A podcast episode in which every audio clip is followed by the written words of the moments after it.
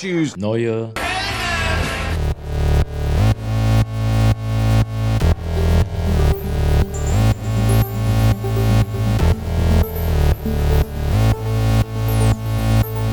Neue Helden. Mit Jorik und Andi. Die Ereignisse überschlagen sich momentan. Corona hat uns alle im Bann und vieles, was sonst normal geht, geht momentan leider erstmal nicht mehr. Wir waren aber noch ein letztes Mal in den Kinosälen, um die Filme Die Känguru-Chroniken, Richard Jewell und Silberg zu sehen. Und darüber muss natürlich gesprochen werden. So, Andi. Warum, Ja. lese ich das, warum lese ich das vor? Ich habe da schon so eine leise Vorahnung. Ich denke, das wird die Beschreibung zu unserer wahrscheinlich 69. oder 70. Folge aus dem letzten Jahr sein. Auf jeden Fall zu der Folge, wo wir über zwei Netflix-Filme gesprochen haben. Nee. Okay. Ich habe doch gerade sogar thematisch- vorgelesen, worum es geht. Die Känguru-Chroniken, Andi. 2020. 2020, ja. Ich dachte, ähm, man könnte hier einen schönen Bogen schlagen bei den beiden Filmen, über die wir heute sprechen, zu unserem schönen Double-Feature. Damals Ach so. mit The Devil All the Time und News of the World. Ja, das könnten wir auch mal. Dann kann ich das ja auch gleich nochmal vorlesen. Ja, Mann. Nee, worauf ich hinaus wollte, ich sehe gerade leider kein Datum, von wann das ist, aber es ist unsere 36. Folge. Also es wird im, ach, ich gucke gerade mal, im März, doch, hier habe ich's.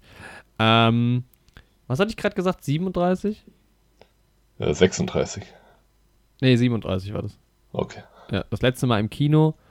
Die Folge war von, ja, 23. März. Und da habe ich, ich musste mich daran zurückerinnern, weil wir da immer ähm, über, ähm, ja, Corona und so gesprochen haben. Und es ging halt gerade los und wir haben ja spekuliert und so. Und man weiß ja, wie das so lief. Und war ähm, noch alles neu und aufregend. ja, und ich kam deshalb drauf, weil ich mich rumplage gerade, ja. Also ich bin in, ich, ich leide Schmerzen, er leide Schmerzen zum Zeitpunkt dieser Aufnahme. Ich habe meine dritte Impfung bekommen. Und Oh nachdem die ersten beiden mich überhaupt nicht irgend, in irgendeiner Weise irgendwie eingeschränkt haben, also der Arm hat minimal wehgetan, hat es Mhm. mich jetzt halt voll erwischt. So, Ja, hat die dritte dich doch wieder umgehauen. komplett, also ich habe vor allem, also ich bin ein bisschen krank geworden so, aber nicht viel, aber ich habe vor allem dieses, diese, diese angeschwollenen Lymphknoten unterm Arm, Oh, was ah, okay. super unangenehm ist. Ja, Mann, das ist einfach ein ekliges Gefühl. Ja. Richtig, ja, und es tut halt die ganze Zeit weh. Und äh, ich musste nur dran denken, wie, wie interessant das ist, dass wir jetzt, äh, das ist ja noch nicht ganz zwei Jahre her, aber jetzt haben wir schon dreimal eine Impfung verpasst bekommen. Muss man überlegen. Ja, Mann. Auch wenn wir Das davon, ich damals vielleicht vorstellen. davon ausgingen, dass das ein paar Monate dauert. Ja. Ich Verrückt. empfehle ausdrücklich, diese Folgen nicht zu hören. Aber was hätten wir machen sollen, außer zu spekulieren? Ja, naja, einfach nichts sagen. Ja, aber man Aber das- spekuliert ja automatisch in ja, so einer das Situation. auf jeden Fall. Auch wenn man keine Ahnung von der Thematik hat. Ja, Aber wer hat das schon? Von den vielen Stimmen, die sich äußern. das stimmt. Ja, äh, von welcher Thematik wir auch keine Ahnung haben, ist gute Tonqualität. Und Ja, ich nehme heute über meine Webcam auf, liebe Leute. Ich war über die Weihnachtszeit bei meiner lieben Familie und da habe ich in der Hektik meiner Abreise leider das Mikrofon vergessen und meine Hanteln. Eigentlich die zwei wichtigsten Gegenstände für in meinem Leben Podcast so. auch. Und auch für den Podcast, ja. Du, du trainierst ja immer währenddessen. Genau, das ist ja mein Workout-Podcast auch. Vielleicht hört man es manchmal ein bisschen, wenn ich ja bei großem Gewicht ein bisschen stöhne, dann ja, liegt das daran. Und ja, das habe ich leider vergessen in der Heimat und deswegen müssen wir jetzt über eine schöne Webcam aufnehmen. Und ich hoffe, es ist in Ordnung von der Audioqualität, ihr lieben Leute. Lasst euch davon nicht stören, denn der Inhalt wird dafür umso besser. Ebenso genau. wie die Kamera ein Hintergrundrauschen hat, ist auch der Inhalt dieses Podcasts berauschend. Achso, die, die, die, ja, Aufnahme. Ja, das, das fehlt euch ja. Ja, ähm, der Inhalt, Sehr mal gucken, gut. ob der so doll wird. Ähm, wir haben, genau, wie du schon gesagt hast, wie in Folge äh, 75 ein Netflix Double Feature heute dabei. Ähm, Genau. Und anstelle von, ja, Tom Hanks und Tom Holland haben wir jetzt Tom Hardy und Tom Hiddleston. Nee, stimmt. Leider nicht. Aber wir haben noch tr- trotzdem Briten. Ja. Wir haben Ähm. den Benedict Cumberbatch Benedict Cumberbatch. und damit auch einen Western quasi oder zumindest Stimmt, einen Film, der im. Wilden Westen spielt, wie damals News of the World eben auch. Genau, The Power of the Dog. Nämlich. Genau. Und wir haben einen Film mit Leonardo DiCaprio. Der ist nicht ganz so neu. Wobei, ehrlich gesagt, Don't Look Up noch viel älter ist. Die sind beide nicht aktuell, aber die trenden gerade irgendwie beide. Also The Power of the Dog irgendwie, weil er halt so ein bisschen im, im Oscar-Rennen oder in den in Award-Season startet ja jetzt. Wir werfen schon unsere ersten Blicke Richtung, Richtung Oscars und Co. Und da wurde der ein paar Mal einfach genannt. Und ich glaube, der ist aber im Oktober oder sowas auf Netflix erschienen. Ja, ist schon ein bisschen länger da, ja. auf jeden Fall. Genau, ja, und Don't Look Up ist einigermaßen aktuell, kam ja auch um die Weihnachtszeit raus. Genau. Und ähm, auch über den wollen wir heute reden. Aber es gibt noch ein paar andere Sachen. Ähm, das erste, was ich äh, ergänzen will nach unserer phänomenalen Jahresvorschau, die, wenn ihr sie noch nicht gehört habt, dann tut das unbedingt. Äh, da werfen wir einen Blick auf das kommende Jahr und was denn so für Filme kommen. Und da sind ein paar Überraschungen auf jeden Fall dabei. Und wir haben natürlich einen Film fatalerweise vergessen. Da wurde ich, ich wurde von, von Regisseur Andreas Z. Simon höchstpersönlich aufmerksam gemacht. dass der Film T ist gleich E durch X Quadrat natürlich auch dieses Jahr in die Kinos kommt. Ähm, oh, sehr schön. Ja, ein Film, der, über den wir so ab und zu schon mal hier geredet haben. Und ähm, in dem ich zumindest im, im Abspann auch stehe. Und äh, es gibt halt kein, noch gibt es kein äh, Re Release-Datum. Deshalb, ähm, ja, kann ich da gar nicht so genaues, gar nicht so viel genaueres zu sagen. Es gibt auch noch keinen, doch es gibt Trailer, natürlich. Äh, ihr könnt euch ja mal einen Trailer zu angucken. Ist ein kleiner Film, eine Independent-Produktion, könnte man sagen. Und ähm, ja, als Nachtrag zur Jahresvorschau kommt natürlich auch dieser Film 2021 in die Kinos. Genau. Wird vielleicht auch mal eine Folge wert sein mit unserem geliebten Gast, ja, Andreas. Genau. Ja, in einer ganz neuen Rolle. Als Regisseur ich persönlich, das, ja, das wird, wird passieren. Das wird eine wilde Nummer. Ja, wir freuen uns drauf. Mit der Neurotainment Show. Ja, in dem Fall ja dann nicht. Ja, stimmt. Da tritt er ja nicht als der, der Podcaster Andreas auf, ja. wie du sagst, sondern als der Regisseur. Ja, stark. Genau. Und wir haben aber noch einen Film vergessen in der Jahresvorschau. Genau. Sind wieder direkt danach drauf gestoßen. Was natürlich immer ein bisschen ärgerlich ist. Ja. Also ja. gab ja den Disclaimer, dass wir nicht alles mit reinnehmen werden wahrscheinlich. Genau. Aber ein Film, der ja zu unserer neu gewonnenen Leidenschaft aufpasst. Filme schauen. Karten zählen oder was? Ja. ja Jorik und ich streifen ja jetzt durch die Casinos und sind da Kartenzähler geworden. Äh, ja, The Card Counter. Also beziehungsweise Jorik streift durch die Casinos. Ähm, ich schaue jetzt wieder Bundesliga aktuell und ich zähle einfach, wie viele Karten verteilt werden.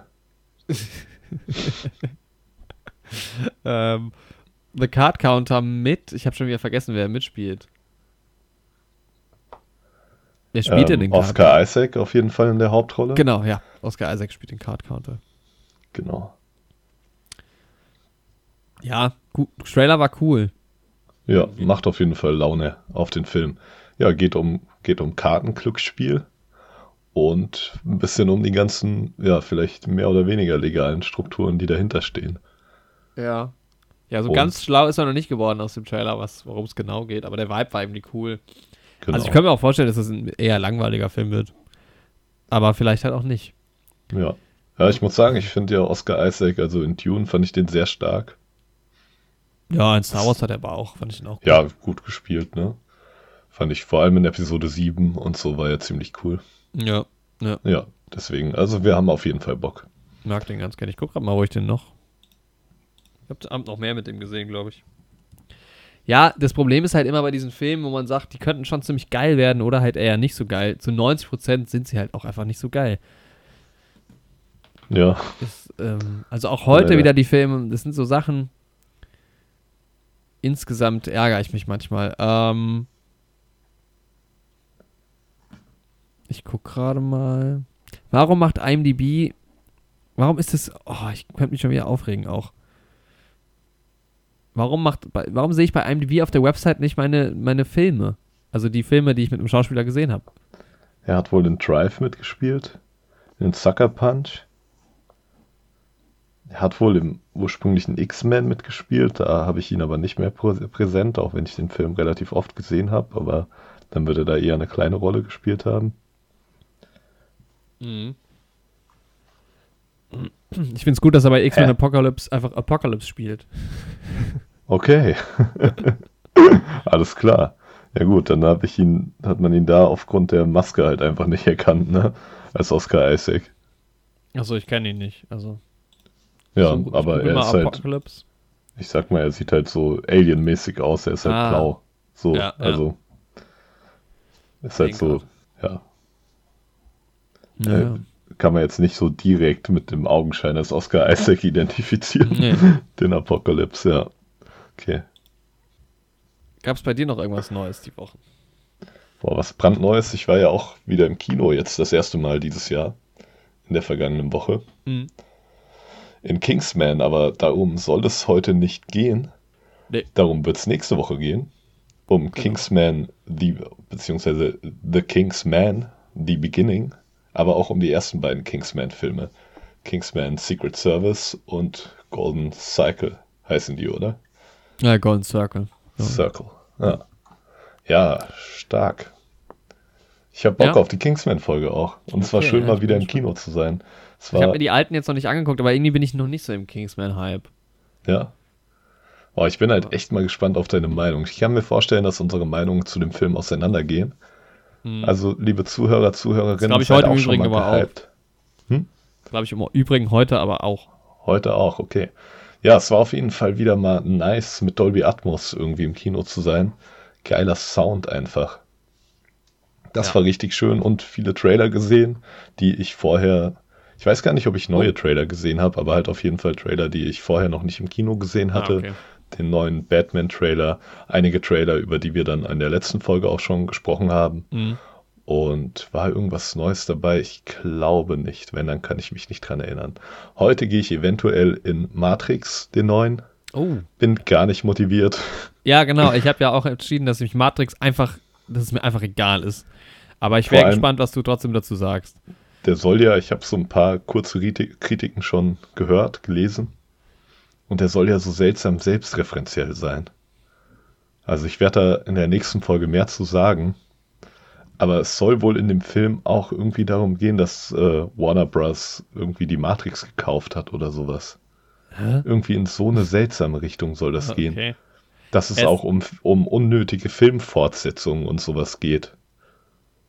Das ist irgendwie, also wenn das wirklich in so eine Richtung geht, dann ja, aber wie gesagt, ich habe den Film auch nicht gesehen. Vielleicht erzähle ich hier auch gerade schwachsinniges Halbwissen will dir das auch gar nicht, die Kino-Experience auch gar nicht malig reden, weil ich hätte Lust, dass du den guckst, aber er hat halt auch eine 5,7 bei IMDb. Ja. Der wird nicht gut sein, aber ich gehe da eh einem Kumpel zuliebe rein. Ja, aber ist krass, weil guck mal, das, die vier Matrix-Filme sind alle doch sehr unterschiedlich bewertet. Also es geht jetzt von mhm. 5,7 bis 8,7 und dazwischen sind ja. noch 6,8 und 7,2. Also. Ja, es ist ein Auf und Ab mit diesem Matrix-Film. Nee, es ist nur ein Ab. Es wird immer deutlich schlechter. Ja, der erste war stark, der zweite war okay. Den dritten fanden ja viele schon richtig ätzend. Ganz ehrlich, das. ich glaube, das ist bei solchen Filmen aber auch so, dann Leute denken, ja, geil, Matrix. Und dann, also ich guck mal, der ist, glaube ich, auch deutlich häufiger bewertet worden, 1,8 mal. Der zweite ist schon nur noch 500.000 Mal bewertet. Aber das ist dann so geil, Matrix. Und dann wird der halt geil bewertet so von den Leuten. Ähm, weil sie halt irgendwie Matrix cool finden, keine Ahnung, und kultig und sowas. Und dann gucken vielleicht manche halt noch die anderen, die dann vielleicht aber auch gar nicht so gut sind, weil der erste vielleicht auch gar nicht so gut ist. Und dadurch entsteht es halt dann immer so. Und ich meine, ganz ehrlich, 1,8 Millionen Wertungen zu halt 500.000. Wenn du jetzt diese 1,2 Millionen halt abziehst von den Leuten, die nur den ersten zum Beispiel geguckt haben, wie ist dann die Bewertung von dem Franchise? Ja, das ist halt nicht auch, so blenden lassen. Das spielt zum einen bei Matrix mit, zum anderen ist halt der Punkt, Matrix 1 hatte halt für die damalige Zeit halt relativ visionäre irgendwie Effekte und Techniken. Ja. Und dieses ganze Bullet-Dodging und sowas, dieses Zeitlupe-Zeug und so, was man vielleicht damals so aus Videospielen wie Max Payne und sowas kannte. Das hat ja Matrix so fett auf die große Kinoleinwand gebracht. Das wurde dann aber wie oft irgendwie nachgeahmt oder auch parodiert und sowas. Mhm. Das hat sich halt einfach ausgelutscht. Und ähm, ich glaube, wenn du da diesen Vibe dann nicht mehr so einfangen kannst mit den neuen Filmen, funktioniert der Aspekt schon mal nicht mehr. Und dann mhm. ist, glaube ich, das Ding, viele Leute interessieren sich ja auch, glaube ich, nicht so mal so krass für die Matrix-Figuren und sowas. Okay, Neo und ähm, hier Morph Morpheus schon noch. Aber ich glaube, die ja, interessieren sich einfach eher für die Grundthematik auch hinter Matrix so ein bisschen. Mhm. Also ich glaube, du könntest auch über diese Grundthematik einfach einen sehr geilen Film machen, der nicht Matrix wäre, quasi. Ja. Ja, bestimmt. Gibt es ja auch ein paar. Also ich hatte vor ein paar Folgen mal über der Plan geredet, geht auch in so eine Richtung. Oder Marktrix, wie ich es nenne. Mit Mark Ruffalo. Ne, wegen Mark Zuckerberg und seinem Metaverse. Ah ja, ja. Ja. Ähm, tatsächlich hat der letzte, also jetzt Resurrections, einen besseren Metascore als der dritte Teil. Oh, okay. Auch interessant. Ja, ja, spannend. Aber ihr wisst ja, es zählt am Ende immer nur der neue Heldenscore, den ihr genau. dann bald. den hört ihr dann bald, zumindest den halben. Ja, ja, und bald auch bei IMDb sieht. Aber wie angekündigt ist natürlich unser IMDb-Profil noch nicht fertig. Nee, wir arbeiten dran. Ehrlich gesagt, das Problem, was ich dann das Problem hatte, ich würde gerne unsere, unsere Scores chronologisch einpflegen, weil du dann halt auch siehst in, der, in, der, in den Ratings quasi, was haben wir früher bewertet und so. Mhm. Und es gibt aber so ein paar Ratings, die wir nicht aufgeschrieben haben. Also streng genommen müsste man doch mal durch alle Folgen durchhören, sich. Mhm. Und da habe ich aktuell nicht so die Muße zu. Ähm, aber ich werde es versuchen. Ja, Mann. Mach das. Ja. Ja, aber Matrix. so viel zu meiner kleinen Kinoerfahrung und den Trailern. Unter anderem auch Matrix gesehen. Aber einen neuen Trailer gab's. Aber zu einer Ein Serie. Ja. Äh, wie heißt die Serie? Bel Air heißt die Serie. Genau. Ein Remake der Kultserie, wo wir schon bei Kult sind. Äh, Fresh Prince of Bel Air. Mhm. Ähm, durch die ja Will Smith damals groß geworden ist. Und ja, da soll es jetzt halt wieder eine Serie geben. Ob die jemals irgendwo hier zu sehen ist, who knows. Die ist irgendwie auf so einem kleinen Streaming-Anbieter jetzt in den USA verfügbar. Ja, über dieses Peacock läuft das, ne? Ja, vielleicht auch gar nicht so klein, aber es zumindest. Nee, die haben so viele so Streaming-Anbieter. Vielleicht eher einer der kleineren. Das ist, glaube ich, der von einem relativ großen Fernsehsender, aber, oder? Ich gucke. Weil ähm, hat die USA nicht diesen einen, diesen NBC-Fernsehsender ähm, mit dem, mit dem Peacock quasi, mit dem, mit dem Strauß oder was das ist? Ja, tatsächlich, ja. Genau. NBC und, ist es. Ja, genau. Ähm, Habe ich mir jetzt nur wegen dem Namen gedacht. Ja. Ja, also, ne, ich glaube, der Streaming-Anbieter ist nicht so groß, noch nicht, aber der Fernsehsender ist in den USA relativ groß. Ja, NBC hat auch dieses Jahr wieder den Super Bowl. Ja. Genau. Ähm, ja, ist ja bei uns wie mit Join und Pro7 quasi. ja, das geht, ja. Langsam, aber sicher. Ich meine, Join macht sich ja so ein bisschen. Ja, Mann. Ähm, was ja doch auch ganz cool ist. Ja, die haben auch ein paar coole Sachen. Ja, aber ähm, zurück zu Bel Air, ne? Ja. Ja, du hast mir einen Trailer geschickt. Und ja, kurz war ich irgendwie skeptisch, weil ich so dachte, irgendwie habe ich auch erst gedacht, das wird ein Trailer für einen Film. Ja, habe ich auch gedacht irgendwie das gehofft. jetzt remaken so. Aber dann habe ich halt irgendwie gelesen, dass halt Will Smith da auch produzierend irgendwie mit dabei ist. Und ich glaube schon, dass der auch noch viel Liebe für das damalige Projekt hat. Und ich ja, glaube, dass da auch irgendwie viel Engagement in das Projekt jetzt reingesteckt wird. Und irgendwie fand ich es dann doch ganz nice vom Vibe her irgendwie. Also ich glaube, dass man halt diese ganze Thematik, die ja in Fresh Prince ähm, relativ witzig aufgerollt ist, wobei es ja hier und da auch mal ein bisschen ja, genau, ernstere auch, Themen gibt. Ja, das habe ich halt auch erst gedacht, dass es halt jetzt äh, ein bisschen seriöser aufgearbeitet wird, aber eigentlich ist es bei Fresh Prince schon teilweise auch so. Also dieses ganze Rassismus-Thema haben die damals ja, schon auch schon echt thematisiert. Ja, ja und die, und die ähm, gesellschaftlichen Schichten und sowas, ja. Und deswegen, das eigentlich funktioniert es, glaube ich, ganz gut. Ja, ja ich finde, ich bin ja nicht so drin in der Serie wie du, aber trotzdem habe ich schon in dem Trailer ein paar nette Anspielungen irgendwie auf das Intro gefunden. Mhm. Ich meine, so klar, die ja. Grundprämisse, die im Intro beschrieben wird, ne? Aber dass dieser Orangensaft in dem Champagnerglas im Flugzeug vor Will steht, das fand ich schon stark. Ja, ja also ich glaube, es ist auf jeden Fall eine Serie, die man nicht braucht. Aber wenn sie gut ist, dann halt doch. Also, genau. Das ist, glaube ich, da auch ganz einfach. Also ich glaube halt, Fresh Prince ist jetzt halt auch nicht so eine, eine, eine Serie, die jetzt. Es ist halt schon auch irgendwo eine einfache Sitcom gewesen und das geht ja jetzt weg von diesem Sitcom-Charakter. Deshalb ist es, glaube ich, okay und auch nicht so heikel. Also es ist jetzt nicht wie wenn du sagen würdest, wir machen jetzt ein. Weil es auch nicht so den Status hatte. Also wenn du jetzt sagst, wir machen jetzt ein Friends-Remake oder was ist noch eine Serie, die vielleicht ein bisschen älter ist. Ähm, Seinfeld oder. Ja, also da würde man dann schon sagen, okay, völliger Quatsch. Ja. Und da ist es halt jetzt so, die Geschichte, also die Prämisse ist irgendwie cool und ich frage mich halt, wo ist jetzt dieser Mehrwert? Also klar ist es jetzt wahrscheinlich nochmal geiler produziert, weil es halt nicht so in diesem Sitcom-Stage-Design ähm, mhm. auch kommt. Im Endeffekt, ja. Ich hätte es halt cool als Film vielleicht auch cooler gefunden. Hm? Ich hätte es vielleicht als Film sogar cooler gefunden. Ja, ich auf jeden Fall auch. Film, da hätte ich dann gedacht, das würde es auch bringen, weil. Ja. Ich mag Filme eh lieber als Serien und das gab es halt noch nicht. Also. Jo. Ja. Aber je nachdem, wie es gemacht ist, ne? Wenn, wenn ja. eine Serie wirklich mit diesem Format gut umgeht und dadurch irgendwie die, die Zeit, die es gewinnt, in diesem Format nutzt, um irgendwie viel mit aus den Charakteren zu machen, dann ist es natürlich stark, aber das weiß man halt vorher nicht. Ja, ja, genau. Ja, ich, aber sowas wie Game of Thrones hätte ich auch lieber als Film gesehen, zum Beispiel. Da gibt es ja Herr der Ringe. So. Das ist ja so richtig schlimm geworden. Ey, Herr der Ringe ist so ein Wunder, dass das als Film funktioniert hat. Unglaublich gute Filme übrigens. Wenn ich heute nicht ins Kino gehe, schaue ich mir die ähm, Extended-Version von Die Gefährten an. Ja.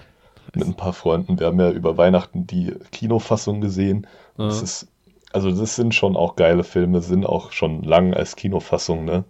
Äh, man schaut die ja auch als einen ganz langen Film im besten Fall. Weil das mhm. ist es ja Herr der Ringe im Endeffekt. Ein geiles, langes Abenteuer. Aber es sind manche Entscheidungen, welche Szenen rausgeschnitten wurden, das werde ich nie verstehen. Irgendwie ist wirklich eigentlich handlungsessentielle Szenen. Ähm, ja, deswegen freue ich mich auf die Extended-Fassung. Ich bin ja auch mittlerweile, also wir hatten uns ja lustigerweise erst über Herr der Ringe äh, auch äh, unterhalten mit dem Kumpel neulich. Mhm. Und, oder da warst du dabei, oder habe ich, also du warst dabei, warst du dich ja. mit unterhalten? Ja. Und, Wenn wir dieselbe äh, Situation meinen? Ja, gehe ich von aus.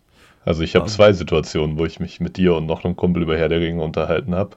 Aber echt? die eine von beiden, da waren wir, da war das äh, Diskussionsniveau nicht sonderlich hoch, sag ich mal. Ja, ich meine, das mit Till, da haben wir, waren wir nicht mehr so ganz nüchtern zumindest. Ja, aber wir haben uns auch mit äh, Leon unterhalten beim Pokerspielen über Herr der Ringe kurz. Ah, das kann sein. Da war ich äh, auch nicht mehr ganz nüchtern. Ähm, Was wir für einen Lifestyle hier präsentieren im Podcast. ja, wirklich ja, das ist alles nicht gut. Ähm, ich lese ja gerade Harry Potter und lese das erste Buch und habe echt Bock auf die Filme mittlerweile. Ganz Sehr schön. Ja, die Bücher sind auch echt schön geschrieben so. Mhm. Also es ist ja irgendwie, es ist ja wirklich cool, weil das erste Buch sich ja noch so relativ kindlich liest. Ja. Und es wird halt immer ein bisschen erwachsener von Buch zu Buch, während die Charaktere halt auch erwachsener werden. Und das finde ich irgendwie, es zeigt dich auch so ein bisschen im Schreibstil. Finde ich sehr gut gemacht von der J.K. Rowling. Ja. Ja, ich höre gerade Herr der Ringe als Hörspiel. Ah ja. Beziehungsweise fange jetzt auch an, wieder zu lesen. Aber ich hatte das Buch hier in Marburg und habe dann erstmal als Hörspiel gehört. Aber im Hörspiel, das, was ich hatte, waren doch auch einige Sachen irgendwie gekürzt und sowas. Und ich will dann die ganze Experience irgendwie haben. Mhm. Ja, und das ist schon echt ein Wunder, was ähm, Tolkien da geschaffen hat. Ja, und ja, ich habe noch. Ja, ja. Nee, so. Irgendwann machen wir eine Herr der Ringe-Folge und genau. dann gehen wir da mehr ins Detail. Und eine Harry Potter-Folge und dann gehen wir auch da mehr ins Detail. Ja. Ich habe eine Serie geguckt, die äh, auch ähnlich ähm, eigentlich ist, so thematisch würde ich sagen und auch vom Niveau. Ähm, Emily in Paris, die zweite Staffel. und ich wollte da nochmal drauf eingehen, weil du das so, so ähm, ein bisschen zerrissen hast, beziehungsweise zitiert hast, dass andere Leute das zerrissen, zerrissen ja, Ohne es gesehen zu haben. Und das, also ich muss schon sagen, natürlich ist es super leichte Unterhaltung. Aber dafür ist es, finde ich, saugut gemacht. Also, man, also ich kann voll verstehen, wenn man das guckt und sagt, das ist richtiger Schrott. So, gar keine Frage. Ähm, aber wenn man sich da so ein bisschen drauf einlässt, auf so ein bisschen dieses, dieses, ähm, ja, so ein bisschen Gossip halt, alles überspitzt, natürlich alles auf Hochglanz poliert und so, ne, relativ unkritisch alles. Ähm, aber wenn man darauf Lust hat und einfach nur so ein bisschen Feelgood und sich berieseln lassen will, ist es einfach mega geil. Ja, safe. Es ist halt wahrscheinlich so ein Guilty Pleasure auch, so wie bei mir halt Cobra Kai auch. Ja. Das ist ja auch, da musst du ja auch so ein bisschen deinen Verstand irgendwie abschalten, so. Mhm. Ja, definitiv. Also klar, du kannst da jetzt argumentieren, ob man jetzt irgendwie 2022 noch so, so unkritische Sachen auch irgendwie machen kann. Aber irgendwie finde ich schon und ähm, also es gibt ja jetzt auch Staffel 3 und 4 wurden ja jetzt auch schon bestätigt. Ähm, ja, ich weiß ich nicht. Also hatte ich sehr großen Spaß mit Anfang Januar.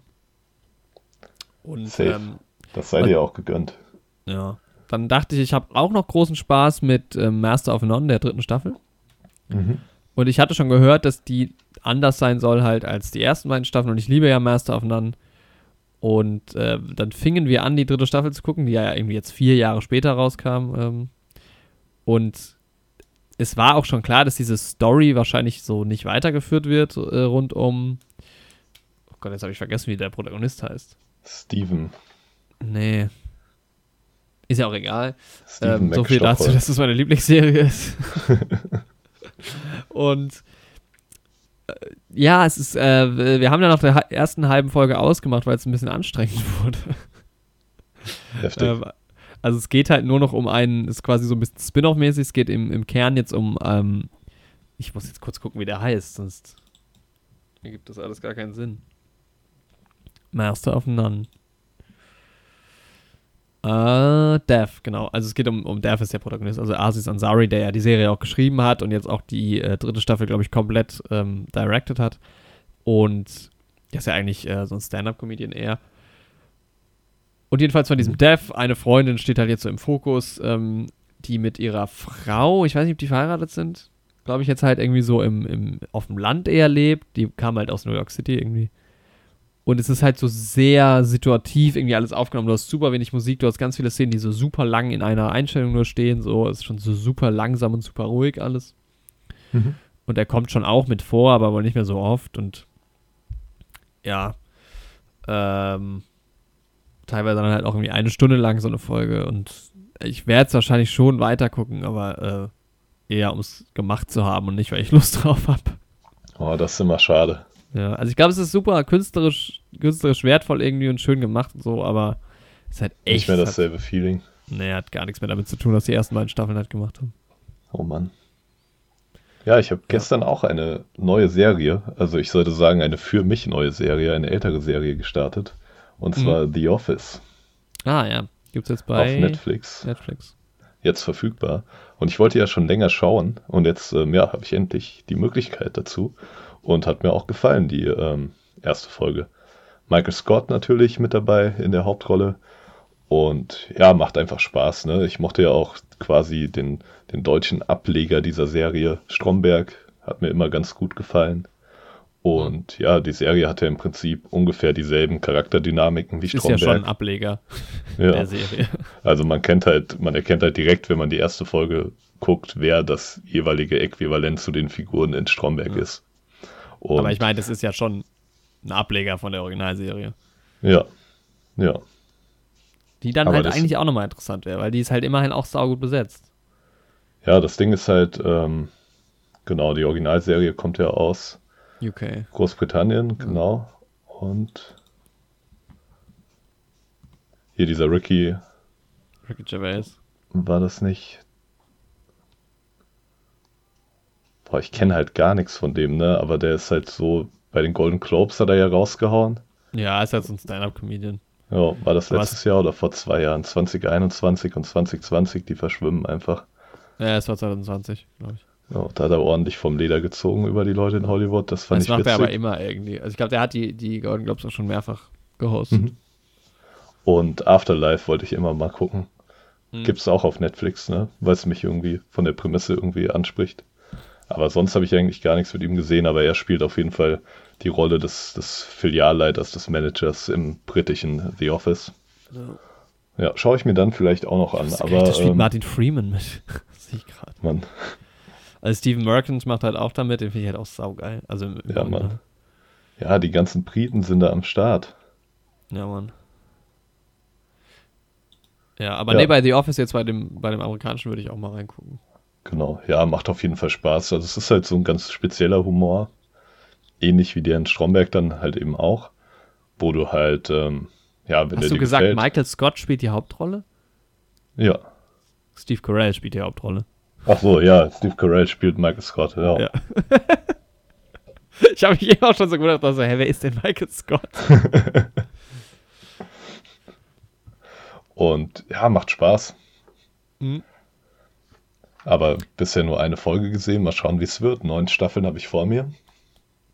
Jetzt geht's ab. Äh, ich hatte dir neulich ein Reel geschickt auf Instagram und dich gefragt, ob das aus Brooklyn 99 ist. Oh, ich glaube, das habe ich übersehen. Ja, ich glaube auch, weil wenn das aus Brooklyn Nine ist, würde ich vielleicht der Serie doch nochmal eine Chance geben. Ich bin aktuell so ein bisschen Social Media am runterfahren, Hm. Ja, weil es einfach so ein Zeitfresser ist. Ja. Eklige Zeitverschwendung. Deswegen Lieber mal einen Podcast hören, Leute. Ja, echt so. Da könnt ihr auch wirklich was mitnehmen, ne? Ich muss echt meinen Podcast-Konsum hochschrauben. Also ich komme nicht hinterher. Es ist so unangenehm. Aber wenn das das Real ist, was ich hier gerade sehe, dann ist das, ähm, ja, das ist aus Brooklyn Nine-Nine, ja. Also da habe ich drunter gefragt. Mit Andy Samberg, wo er, wo er singt, dann gleich. Ich habe es gar nicht mehr im Kopf, was es war. I Want It That Way. Ja, aber es wird das sein. Ja, das ist aus Ja. Brooklyn. Nein, nein. Naja, cool. Jo. Ja, super Serie. Ah, ja. Also eine der besten so aktuelleren Sitcoms, Mhm. die ich gesehen habe. Ja, genau, weil du ja großer Fan warst. Da bin ich drauf gekommen. Ja. Tja, das war es soweit von mir. Ja, von meiner Seite auch. Vorab. Mit welchem Film wollen wir denn beginnen? Mhm. Ich habe nochmal nachgeschaut in der Zwischenzeit. Die sind beide letzten Endes im Dezember in Deutschland auf Netflix erschienen. Ah, okay. Ähm, und The Power of the Dog schon im November im, in den USA. Ja, lass uns doch mit. Äh, wir fangen mit Don't Look Up an, den haben wir zuerst gesehen. Genau, das können wir machen. Zuerst und gemeinsam. Und der ist übrigens auf Platz 1 gerade auf den IMDb-Charts. Und ich habe, glaube ich, noch nie einen Film erlebt, wo in meinem persönlichen Raum, also jetzt nicht online mit Kritiken und sowas, aber von Leuten, die ich persönlich kenne, so unterschiedliche Meinungen abgegeben wurden. Einige haben mir den Film empfohlen, einige haben gesagt, er war super schlecht. Ja. Ja, und dann haben wir ihn zusammen geschaut. Das war übrigens schon mal sehr schön, so zur Kinoerfahrung, zur Heimkinoerfahrung. Hat wie immer Spaß gemacht bei dir. Wir haben Ja, ein gutes. Rollo dabei verdrückt. Es wurde dann halt, die, die, die, die, die, der Filmabend wurde gecrashed von einigen Freunden, die dann Nach lautstark der Filmvorführung beigewohnt haben. Was jetzt die Kino-Experience äh, vielleicht nicht unbedingt verbessert hat, aber Dann kam sogar ein Spoiler rein, wo wir zwischenzeitlich dachten, dass es vielleicht doch kein Spoiler ist. Ja, vielleicht genau. können wir da später auch noch mal kurz drauf eingehen. Aber der hat jetzt nichts an der Handlung zerstört in irgendeiner Form. nee. Ja gut, Don't Look Up, wir haben schon ganz, ganz lange drüber gesprochen, weil der ähm, Film irgendwann mal in unserem Podcast Platz gefunden hat, weil Screenshots äh, beziehungsweise so Filmstills oder Production ähm, Bilder rausgekommen sind, schon ganz, ganz früh während der Pandemie auch. Also sie haben irgendwann Oh. 2020 angefangen zu drehen. Und dann war das irgendwie immer so ein bisschen Thema und das war halt erstmal spannend, weil DiCaprio und Jennifer Lawrence in den Hauptrollen spielen, auch eine Kombination, die man noch nicht hatte. Und sonst ja, halt auch und die, generell gut besetzt, ne? ja genau, generell die Besetzung halt auch einfach ziemlich, ziemlich ähm, namenhaft war. Unser Ist- allseits beliebter Timothy Chalamet mit dabei, Genau, Kate Blanchett mit dabei, genau, Meryl Streep und Jonah Hill, genau. alle mit dabei und Jennifer Lawrence und der gute alte Leo. Genau. Ja, Mark Rylance ist noch dabei, ähm, Hamish Patel. Dann teilweise halt auch mit kleinen. Es gibt auch so ein paar, ähm, Kate Cudi und Ariana Grande spielen zwei Popstars. Genau. Tyler Perry ist noch dabei. Und es ist dabei Melanie Linsky. Und da wollte ich jetzt noch mal gucken, woher ich die kannte. Ja, kam mir auch etwas bekannt Ja, die, vor. das meinte Ina dann, die hat halt die Rose bei Two and a Half Men gespielt. Da, da erinnere ich Mhm. mich auch halb dran, aber irgendwie dachte ich, dass sie noch mal. Ah, okay. Das ist die, die so Charlie hinterher ist, ne? Ja, genau. Ah, okay, ja, daher kommt mir das Gesicht so bekannt vor, okay, ja. Die, die immer über den Balkon reinklettert und sowas. Ja, genau. Ja. Ja, okay. Stimmt, ja, stimmt. Ja, Mann. Ah, ewig kein Men mehr geguckt. Früher richtig Oh, viel. Ja, aber die Serie ist auch, hatte auch Höhen und Tiefen, aber war auch nie meine Lieblingsserie. Das auch nicht war so gut wirklich so gealtert, glaube eine, ich. Aber, die hat man mal im Fernsehen geguckt, wenn sie gerade lief. So. ja. Ja, aber vor allem spannend, dass der Film von Adam McKay ist, ähm, der ja unter anderem ähm, Weiß äh, inszeniert hat äh, oder auch Filme wie Anchorman Genau. und ähm, Filme wie The Big Short geschrieben hat. Ähm, wie Ja, er eigentlich- denn? eigentlich wirklich Filme, wo man sagt, das waren, da waren schon Knaller dabei. Ja, und auch immer, ähm, immer irgendwie so geile Sachen in letzter Zeit. Also gerade so Weiß und The Big Short sind ja irgendwie bei mir auch hoch im Kurs. Äh, über Weiß Ja. haben wir ja sogar schon im Podcast gesprochen. Und können wir, Ja, kann man den neuen Heldenscore rausholen. Der wurde nämlich in dem zu der Zeit durch drei geteilt. Ja, weil Tillmann hat ja mitge, mitgerechnet. Oh, der hat stimmt. eine 7,33 bekommen. Weil er hat halt wirklich nice Sachen gemacht und er hat halt irgendwie mit den Filmen vorher irgendwie bewiesen, dass er halt sowohl irgendwie ernste gesellschaftliche Themen angehen kann, als auch halt Comedy. Ja, und genau, auch die Kombination davon irgendwie. Zum Beispiel bei Anchorman, ne? Ach, Stiefbrüder ist auch von ihm. Okay. Kenn also. Will Ferrell auch oft in seinen Filmen mit dabei. Ja, Oh, zu Ant-Man hat er auch das Drehbuch geschrieben. genau. Ja, also der Kollege hat auf jeden Fall schon einiges rausgehauen. Und dementsprechend waren irgendwie schon auch Erwartungen da für Don't Look Up. Ja, auf jeden Fall. Und der Trailer ließ ja auch genau das anmuten. Also ähm, Gesellschaftssatire irgendwie in irgendeiner Form. Und ähm, ja, äh, worum geht's? Es geht um zwei Astronomen.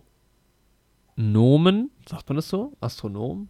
Astro Ich denke schon. Ich verwechsel aber auch immer Astrologie und Astronomie. nee, das meine ich gar nicht. Das ist schon Astronomie, aber Astronomers im Deutschen. Bist du ein Astronom? Ist das der Begriff? Wahrscheinlich. Also die Leute, die ins All gucken.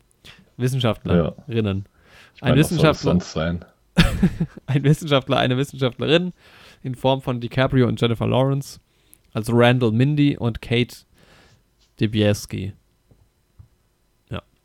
Und die beiden entdecken einen Komo Kometen, der sehr groß ist und auf die Erde zurast und ja, mit sehr, sehr, sehr hoher Wahrscheinlichkeit, quasi hundertprozentiger Wahrscheinlichkeit, die Erde zerstören wird. In ungefähr sechs Monaten. Genau. Und ja, dann versuchen die beiden halt irgendwie darauf aufmerksam zu machen und ähm, mit der US-amerikanischen Regierung zu sprechen äh, und gehen damit an die Öffentlichkeit und niemand nimmt sie so recht ernst. Genau. Und- die Medien stürzen sich auf andere Themen, Genau. auf Klatsch und Tratsch. Ja, und dann äh, nimmt das so alles so seinen Lauf und das ist dann irgendwie, ja, genauso auch, äh, wie man es schon gedacht hatte vom Trailer, so zwischen, zwischen auch witzig, aber doch sehr, also so bittersweet irgendwie alles. Ähm, bisschen ernst, logischerweise, bei der Ja. Thematik. Und Und ich hatte halt gehofft vor allem, dass es einfach irgendwie cool wird, so, ne? ja, habe ich halt auch gehofft. Und irgendwie von der Prämisse her und ne, von dem, was man dann schon so gesehen hat, Wise und so weiter, habe ich halt auch auf so einen irgendwie pointierten Satirehumor gehofft, der halt auch dieses Spagat zwischen Gesellschaftskritik und ja, Humor irgendwie ganz gut schafft. Und das kann ich gleich vorab sagen, das ist dem Film halt nicht so gut gelungen. Ja, stimme ich zu. Und das fand ich sehr schade, weil es halt, ja, der Humor, ja, es war halt einfach nicht stimmig. So kann man es halt Nee. im Endeffekt sagen. Ja, ja. Ähm, ja, es ist, ist der, das, das ist auch wirklich das Problem gewesen, als ich dann über eine Bewertung nachgedacht habe, weil der, der Film hat halt echt so einen riesen Spagat zwischen so wirklich super klamaukigen und extrem albernen Szenen, die wirklich schon wirklich zum Kopfschütteln sind, hinzu auch wirklich gut inszenierten, seriösen und ernsten äh, Passagen irgendwie, die auch gar nicht witzig sind, so. Also, Ja, weiß ich so, die ersten 20, 30 Minuten sind überhaupt nicht witzig eigentlich. Also es ist einfach nur äh, erstmal eine, eine spannende Geschichte, die da aufgebaut wird und auch irgendwie sind die Charaktere halt cool. Also dieser, dieser äh, Randall, der halt von DiCaprio verkörpert wird, ist halt so ein bisschen, ja, so ein bisschen wissenschaftlicher, vielleicht auch so ein bisschen stereotypisch, aber halt eher so, ja, bisschen so unsicher irgendwie so gegenüber anderen Personen und so in seiner Wissenschaftswelt halt einfach drin. genau. Ähm, und, und diese Kate, die halt irgendwie eine angehende ähm, ja, Doktor, Doktorandin Doktor will ist, sie ja. werden, genau. die ist halt eher so. Also die, der ist halt irgendwie, wie, wie, wie soll man das beschreiben? Die ist so ein bisschen so sie ist halt abgefuckt. ein bisschen zynisch, eher Genau, so sehr einen zynischen Blick zynisch, auf die ja. Welt, genau. Aber irgendwie schon ganz cool so. Ja, Ähm, Und die beiden allein zusammen sind schon irgendwie ganz, ganz cool. Das ist eine dann coole noch. Dynamik. Und da Ja. muss ich auch sagen, in den ersten 30 Minuten da zu Beginn hat der Film mir auch am besten gefallen. Also da hat er Ja. mich auch abgeholt. Ja, voll, ja. Da habe ich auch Aber- echt, also der Anfang war genial. Auch, auch, auch da direkt schon, auch ein bisschen das vorweg. Gut geschnitten, der Film. Genau. Gerade der Anfang sehr, sehr cool geschnitten. Ähm, das kann, also das ist so typisch Adam McKay auch irgendwie, ne? Also Genau. dass es auch so ein bisschen äh, hin und her geht in den Szenen und, ähm, Und da entsteht auch so ein Humor irgendwie auch durch geile Schnitte teilweise. Also Mhm. da ist der Genau. Humor ja nicht mal irgendwie so ein Gag oder sowas, sondern einfach unterschiedliche Szenen clever aneinandergereiht, ja, dass daraus so eine gewisse Ironie dann entsteht, beispielsweise. Und das hat halt in Vice und sowas und Big Short auch immer richtig gut funktioniert. ja. Und Ja, das, waren halt auch nie Filme, die lustig waren. Genau das ist nämlich das Problem, finde ich, bei dem Film. Da, wo es dann wirklich Gags gab, das ist dann halt nicht mehr cool. So. Also Ja, der, genau. der Humor, der sich übertragen hatte, war halt eben immer so ein bisschen subtiler. genau, das war, aufpassen ja, musstest. Das ist genau richtig, wie du das sagst. Das war kein so auf Gags basierender Humor, ja, sondern ein aus, ja, im Prinzip aus einem zynischen Blick auf die Welt hervorgehender Humor, wenn irgendwie der Absurdität der Spiegel vorgehalten wurde, so. Ja, ja, genau. Und das war immer clever gemacht und subtil gemacht, wie du auch sagst. Und das hat in dem Film dann hinten raus halt einfach wirklich gefehlt. Das war dann so auf einmal so ein eher klamaukiger Humor. ja, es war Klamauk. Und das ist halt so ein bisschen, ja, wir können ja ein bisschen mal auf die Thematiken eingehen in dem Zusammenhang. Ne? 2019 wurde begonnen, dem Film, ja, die, die Produktion des Films wurde begonnen. Und ja, das Ganze lässt sich natürlich dann als Metapher für den Klimawandel verstehen. Mhm. Der ganze Film, weil halt die Gesellschaft so ein bisschen zwiegespalten ist. Ein paar Leute sagen halt, jo, der Komet ist eine Bedrohung. Andere sagen, der Komet ist keine Bedrohung. Ähnlich wie beim Klimawandel. Oder jetzt kann man das Ganze natürlich auch auf Corona und die mediale Aufer Aufarbeitung des Themas übertragen. Ähm, ja, und dann ist der ganze Film natürlich mit der Präsidentin, wie sie da von Meryl Streep gespielt wird, auch ein bisschen so eine Parodie natürlich auf Trump. Ja, Kann man ja. relativ klar beobachten. Und das Halt ist in Kombination mit ihrem Sohn, der halt von, von Seth, Jonah äh, Hill. Jonah Hill. Genau. Und, das ist auch schon, finde ich, so ein bisschen der Fehler gewesen da auch. Also Jonah Hill in allen Ehren, aber das ist dann halt. Vielleicht hätte er es auch anders spielen können, wenn das Drehbuch das irgendwie zugelassen hätte, aber er ist halt, also ich verstehe schon, dass das so absurd dargestellt werden soll, ne? Die sind halt Ja. so richtig albern. Also das, ist, das sind halt Idioten, die beiden. Und das also ist halt wirklich, das ist das Problem daran, Trump zu parodieren. Wirklich, das ist mir auch schon bei South Park aufgefallen, Mhm. die das in den späteren Staffeln auch gemacht haben. Das Problem ist normalerweise, wenn du einen Politiker irgendwie parodierst, stellst du den halt überspitzt dar. Ja, Das Problem ist, Trump ist jetzt halt in Realität schon so ein überzogener Charakter, ja. dass wenn du den obendrein noch überspitzt darstellen möchtest, Jetzt das halt in Absurdität endet. Das ist halt wirklich, das Trump gescheit zu parodieren oder Satire drüber zu machen, ist halt super schwierig, weil die Figur halt leider schon eine Realsatire ist. Ja, So. ja, ja.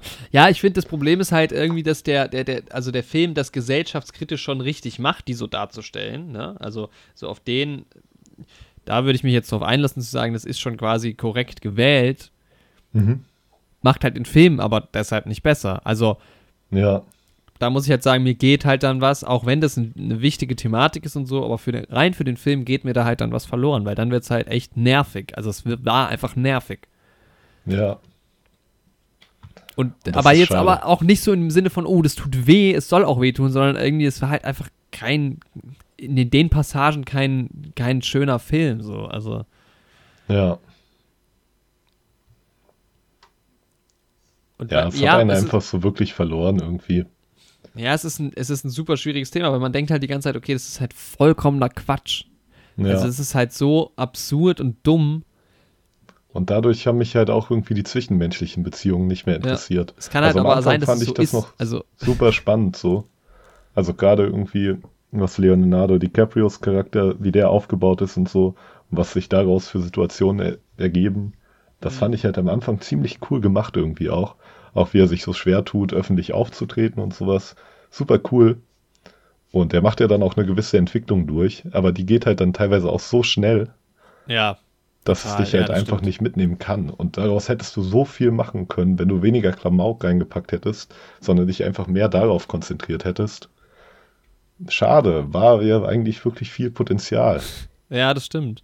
Ja, also um das nochmal zu erläutern, also neben dem, äh, neben dem Schauplatz äh, das Weiße Haus, wo halt eben, also die Präsidentin Meryl Streep, also nicht Meryl Streep, aber halt gespielt von Meryl Streep und ihr ähm, Chief of Staff, glaube ich, aka halt ihr Sohn, ähm, gespielt von Jonah Hill, vorkommen, gibt es eben noch eine relativ äh, große Storyline in so einer Talkshow, äh, wo ähm, gespielt von Tyler Perry und Kate Blanchett, die beiden ähm, Hosts von dieser Talkshow halt, oder von dieser, so, das ist so News-mäßig, aber halt so, wie es in den USA halt ist. Also so, genau. auch so Klatsch und Ratsch halt besprochen wird und da kommen und die, die spielen das halt schon auch gut, muss man sagen. So. Also es könnte ja. wirklich eins zu eins so eine Show sein, wie die beiden ja. das spielen. Ja. Aber ähm, und da kommen die halt immer wieder hin und das eskaliert dann halt auch da, weil dann, dann denen niemand glaubt oder das halt, die, die beiden nehmen das halt auch nicht ernst. Also äh, Randall und Kate, die beiden Wissenschaftler oder Wissenschaftlerinnen, sind, äh, sind halt da eingeladen und das wiederholt sich aber halt auch und dann geht es halt auch noch hinter den Kulissen so ein bisschen weiter mit denen. Und da hat mich schon das auch mal von diesen ganzen Szenen und so abge äh, abgesehen, was mich halt super genervt hat bei dem Film, ist erstens, der sieht nicht besonders gut aus. So, ja. also ich finde auch teilweise so Animation, also oder so, so, so Dinger wie, ähm, wir, wir, schießen jetzt mal Raketen ins All und so, sah nicht geil aus. Ich fand dieses Studio war nicht schön. Und die mhm. sind immer in diesem einen Studio, als ob die in einer einzigen Talkshow wären nur. Ja. So, also klar, wenn du halt Charaktere irgendwie einführen willst, kannst du die nicht in fünf, sechs, sieben, acht Talkshows irgendwie äh, äh, zeigen. Aber das, ich, mir war der Film zu, deutlich zu unrealistisch, als dass ich den halt wirklich genießen konnte. So. Ja, also gerade wenn dann gezeigt werden soll, dass auf einmal wirklich viel medialer Trubel und sowas mhm. losgeht, ne? Und das macht der Film mit Schnitten schon relativ gut. Also mhm. was das ähm, Cutting da angeht, ist schon gut gemacht, aber gerade dann auch so diesen, diese Social Media Plattformen und sowas zu zeigen. Es werden halt im Film keine Social Media Plattformen verwendet, die es halt tatsächlich gibt, wie Twitter oder Facebook oder sowas. Mhm. Ähm, was ich prinzipiell schon okay fände, wenn man sich da irgendwie fiktive ähm, ja, ausgedachte Websites irgendwie da zeigt, aber es, sie haben es halt nicht hinbekommen, das irgendwie gut zu machen so. Nee, überhaupt Diese Websites sehen irgendwie nicht aus wie richtige Websites. Das hat so ein bisschen irgendwie so ein, so wie Websites irgendwie 2000 im Fernsehen dargestellt wurden, hm. Vibe, so sage ich mal. Und ja. das finde ich irgendwie schade, dass Filme das irgendwie teilweise heutzutage immer noch nicht hinbekommen, irgendwie ähm, SMSen oder WhatsApp-Nachrichten irgendwie cool darzustellen oder Websites oder sowas. Das, das ist, so ja nicht so Problem, schwer. Stimmt auch wirklich allein so kleine Dinge, ja, egal, nee, da will ich jetzt mich nicht so drauf totreiten auf dem Thema.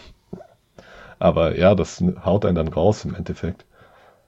Ja, auch wie gesagt, also dann, dann, dann start, also es gibt dann irgendwie Versuche, die Raketen abzuschießen oder es geht dann aber doch nicht, haut dann doch nicht hin aus verschiedenen Gründen, egal, aber dann hast du halt irgendwie so eine, so eine ähm, äh, äh, Kennedy Space Center äh, Dings, ja. So, dann startet dann Space Shuttle.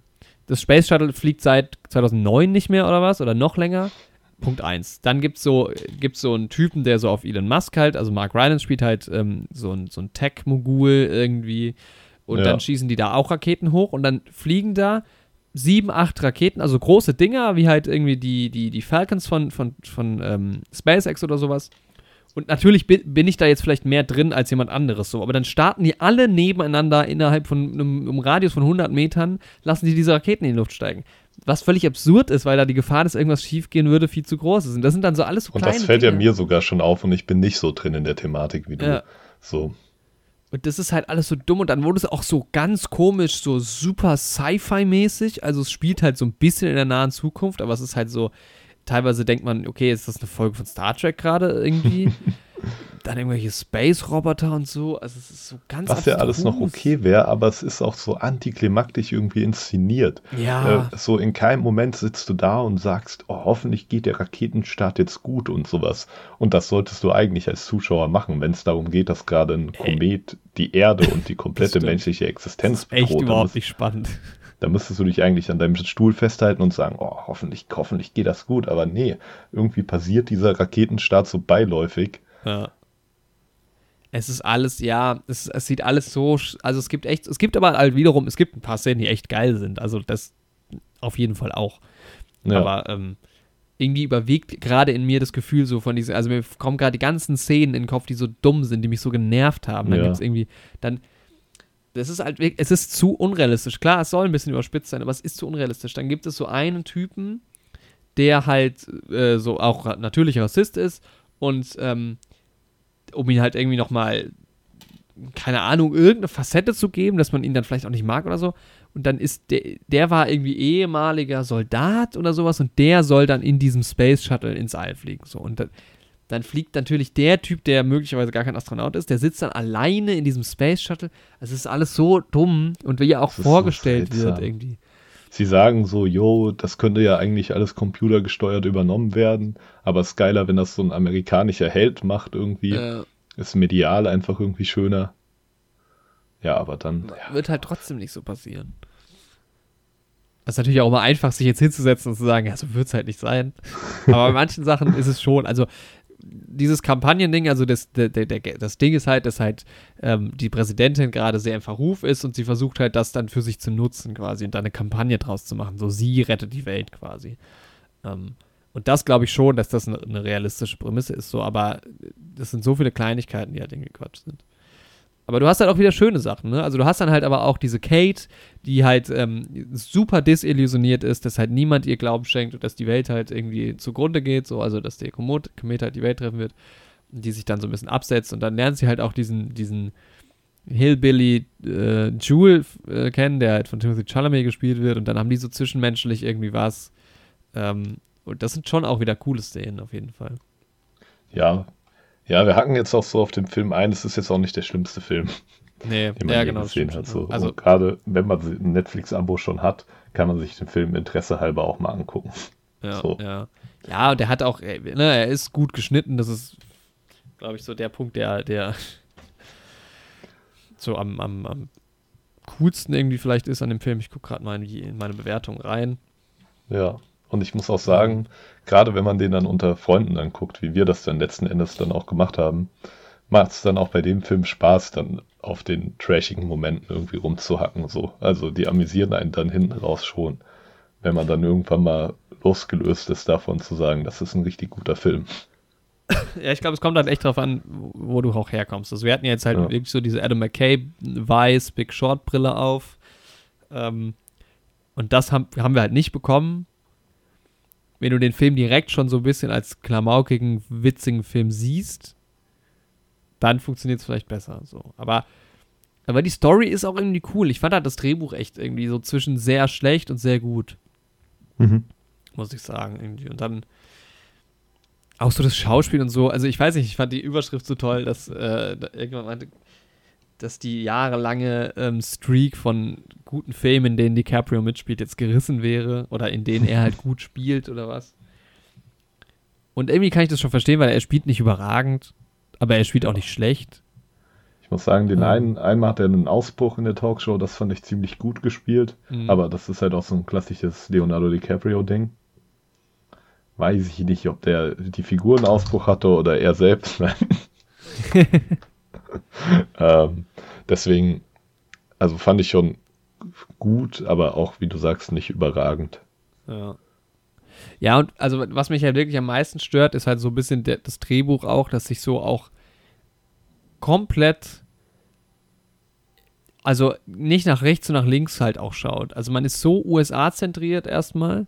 Dann gibt es halt nur diesen einen Peter Aishawell heißt der, diesen Mark, der Mark Ryan spielt, diesen einen Tech-Typen, der dann irgendwie am Ende die Welt retten kann noch mit seinen Mitteln. Er vereint andere halt auch Länder alle großen Tech-Typen, die wir in der Realität so kennen, in einer Figur irgendwie. Ja. Er ist halt nicht nur der Weltraum SpaceX Tech-Typ, der Elon Musk, sondern er ist halt auch der Handy-Smartphone-Tech-Typ quasi. Ja.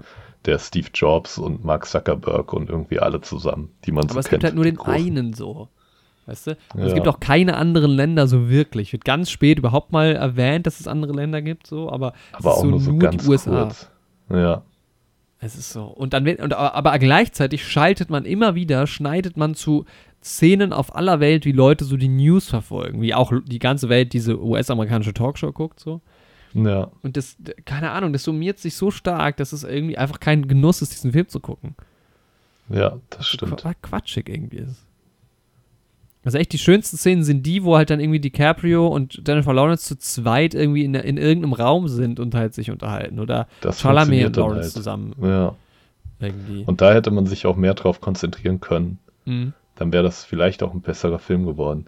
Ich meine, natürlich kann man diesen, diese USA-Zentriertheit, ne, wenn man sich da selbst in diese Metaphergefilde begibt, kann man sagen, ja, das ist ja eine große Metapher für, wenn jedes Land nur für sich selbst kämpft, bei großen Dingen wie dem Klimawandel oder auch der Corona-Pandemie, dann kann das ja nur nach hinten losgehen. Aber wenn du so eine Metapher aufmachen willst, dann musst du halt dem Zuschauer auch irgendwie das Gefühl geben, dass das intentional ist. So. Mhm. Und das kommt in diesem Film halt nicht rüber. Ja. Ja, also diese ganze Message hinter dem Film ist cool. Ja, Der Film ist aber Schrott. ja. Und jetzt klingt es hier so, als würden, dem, würden wir beide dem Film irgendwie zwei und drei Punkte geben. So ist es halt dann am Ende doch auch nicht. Nee. Also ich bin jetzt, ich bin am unteren Rand von sechs, aber Ja. ja, irgendwie, weiß ich nicht, vielleicht ist er auch nur so eine 5 für mich. Er hat eine 7,3 bei IMDb immerhin und der hat einen Metascore von, ja, 49. Ja, wir haben es ja schon gesagt, vielen Leuten gefällt er ja auch. Also wir haben den ja auch empfohlen bekommen von Leuten tatsächlich. Ja. Ja, genau. Ja, ich Ja. bin auch bei einer 6 dabei. Ich habe eine 6 hier stehen. Ich würde für den, für den Podcast vielleicht eine 5,5 geben, weil das können wir ja hier. Mhm. Ähm, das wäre dann eine 5,75. Okay, ja, ja, genau. Ich bleibe bei meiner 6, weil mir halt eben doch das Schauspiel solide gut gefallen hat. Den Schnitt fand ich sehr gut, der Anfang hat mir gefallen. Ja, optisch fand ich es okay. Also hinten raus, das CGI war halt nicht irgendwie State of the Art aktuell. Ähm, Aber auch viel zu viel. Also man hätte es vielleicht auch gar Ja. nicht so viel machen müssen. Man hätte auch einfach ähm, andere Sets sich überlegen können und so. Also ja, auch das Ende ist eine Vollkatastrophe. Da will ich jetzt, muss, müssen wir vielleicht nicht drauf eingehen, aber das Ende ist wirklich eine Vollkatastrophe. ja, das ist auch seltsam. Das ist doch auch das, was uns mehr oder weniger gespoilert wurde. Leute, die den Film kennen, wissen jetzt wahrscheinlich dann, worum es geht. Und dann dachten wir so, ja, das passiert ja im Endeffekt doch gar nicht und so. Weil unser Kumpel, der dann zwischenzeitlich uns besucht hat und dann aufgetaucht ist und die Hälfte vom Film mitgeguckt hat, meinte, oh, ich glaube, meine Eltern haben den Film gesehen, da passiert doch noch das und das. Das habe ich mitbekommen, hat er uns so erzählt. Und dann ist es halt die ganze Zeit nicht passiert, erst nach dem Abspann. Und es bereichert den Film auch nicht, was da passiert ist. Nee, es macht es nochmal schlimmer. Nee. Das ist wirklich. Ja. Ja. Naja, gut. Ja, wir, wir haben nicht mehr so viel Zeit. Lass uns direkt weitermachen. Ja, Power of the Dog. Ein Power. Film auch noch aus dem Jahr 2021, auch auf Netflix. Ja, wir haben es ja gerade schon mal angesprochen. Ähm, Im Dezember auf Netflix erschienen. Und ja, auch ganz gut besetzt eigentlich mit Kirsten Dunst, die ich vor allem aus den Spider-Man, Sam Raimi Spider-Man-Filmen kenne. Also es ist ja sowieso Multiverse confirmed jetzt nochmal. Sowieso schon, aber jetzt halt erst recht. Stimmt, Benedict Cumberbatch natürlich auch, ja. Ja. Und natürlich äh, Kirsten Dunst, die halt die Rose spielt und ihren Sohn Peter. Genau. Peter Parker. Peter Parker. ähm, also für mich war die Sache klar. Doctor Strange öffnet das Multiverse, begibt sich in, den, in die Western-Zeit irgendwie. Genau. Um da die, die ähm, Großmutter von MJ quasi. Nee, gar nicht mal. Es ist auch MJ wahrscheinlich. Ach so, aber in der Western-Zeit. Ja, die, ja, sie, sie ist auch mit dabei. Mhm. Ähm, und, aber sie ist jetzt die Mutter von Peter Parker. Ja, gut, so ganz kommt es nicht hin. Oh Gott, um Gottes Willen. Ähm, ja, das ist aber schon mal, apropos Western-Zeit, ein spannender Anknüpfungspunkt, weil wir haben ja beide Kingsman gesehen, bevor wir Ja. The Power of the Dog gesehen haben, Ja. der ja zeitlich um den Zweiten Weltkrieg, äh, um den Ersten Weltkrieg Ja, verordnet ist, ähm, also 1900 ich glaube, ich weiß, worauf 15. du anspielst. Genau, und dieser Film, dieser vermeintliche Western, der spielt ja 1925, also nach dem Ersten Weltkrieg. Aber zumindest am Anfang des Films, wo man eher noch so in den ländlichen, also man bleibt die ganze Zeit in den ländlichen Gegend, aber später taucht auch ein bisschen modernere Technik auf. Da wirkt er halt so, als könnte der auch 1820 oder sowas 1802 oder spielen. so, ja, genau. Ja, ich habe Genau. am Anfang war ich auch super irritiert. So, Man, weil wenn man Ähm. halt quasi irgendwie das, ähm, das London der 1920er quasi vorher in einem Film gerade gesehen hat, ja, Golden. Twenties, so, also Genau, industrialisiert und sowas mit Automobilen auch überall und man hat ja auch eher die Upper Class gesehen. Das. Automobil, hört, hört. Genau, da ist man ja dann doch schon eher, jo, das waren halt äh, das frühe 20. Jahrhundert. Aber wenn man sich dann halt irgendwie den mittleren Westen der USA, also die ländlicheren Gegenden, das war ja in Europa auch nicht anders, da ist es halt noch wie im 19. Jahrhundert. Ja, so. komplett, ja, ja. Und das ist halt eh spannend, was man so da für eine verschobene Wahrnehmung hat irgendwie, mhm. weil man ja so denkt, jo, ab dem 19. Jahrhundert war so Industrialisierung und sowas jo, in den großen Städten halt. Aber auf den kleinen Orten sah es halt auch noch nicht viel anders aus als irgendwie 100 Jahre zuvor. Also da kannte man natürlich auch schon Autos, aber da hatte vielleicht so ein Ort einen Autobesitzer oder sowas. Also das war ja sogar zu Zeiten von meiner Oma noch so. Wir kommen ja auch aus der ländlicheren Gegend. Mhm. Da hatte halt bei uns von 1000 Einwohnern hatten halt zwei Leute ein Auto. Ja. Und die waren dann auch für alles verantwortlich. Wenn jemand krank war und in die Stadt musste, weil er irgendwas hatte, was äh, der Landarzt nicht behandeln konnte, dann musste halt eine Privatperson den da hinfahren. So. Ja. Das kann man sich heute gar nicht mehr vorstellen. Aber so war es halt damals. Und das fand ich irgendwie, ist mir gleich aufgefallen am Anfang vom Film. Ähm, irgendwie spannend, dass der 1925 spielt, aber halt so westernmäßig noch daherkommt. Also er basiert halt auf einem Roman, der halt auch diese Zeit vorgibt, aber eigentlich ist es egal. Also der Film hätte auch 1800 genau. 50 spielen können fast. Es kommt zwar dann später mal ein Automobil vor, aber das hätte auch eine Kutsche sein können. So, ja, die sind also, ja auch mal in der Stadt so genau. kurzzeitig genau. irgendwie. So, da merkt man es dann schon eher, aber eigentlich macht es keinen Unterschied. Also. Ja. Also, aber dann kann man auch wieder argumentieren, dann hätte es auch, ja, also eigentlich egal. Also auf jeden Fall Western, auf jeden Fall, äh, auf jeden Fall, auf jeden Fall. Und natürlich war die erste Assoziierung auch direkt, bevor ich den Film geguckt habe, ähm, habe ich Flashbacks bekommen von News of the World. Genau, weil das war ja auch damals unser Netflix Double Feature, jetzt sind wir ja, an ähnlicher Stelle. Und äh, ich glaube, meine Nummer 1 bei meinen schlechtesten Filmen des Jahres 2021. Äh, Zumindest weit oben dabei gewesen. Genau. Ah, dann kommen wir mal von unseren eigenen Assoziationen irgendwie zu der Rahmenhandlung. Also ja. Es geht darum, dass zwei Brüder quasi Farmer und Viehtreiber sind und auf einem dieser Viehtriebe, diese, wo sie das Cattle quasi also die, die Kühe quasi transportieren von ihrer Farm in eine Stadt zum Verkauf. Der lernt eben der eine der beiden Brüder, George Burbank heißt der, der lernt eine Herzensdame kennen. Rose Gordon, gespielt von Kirsten Dunst, und bandelt mit ihr an. Und das missfällt seinem Bruder Phil Burbank. Alter, wie redest du eigentlich? das ist auch in die Westernzeit zurück. Ja, aber ich bin auch. Sprache auch ein interessantes. Auf welcher Sprache hast du den geguckt? Ja, auf Englisch. Ja, ge ge also, geile Western-Sprache mit der angewandt.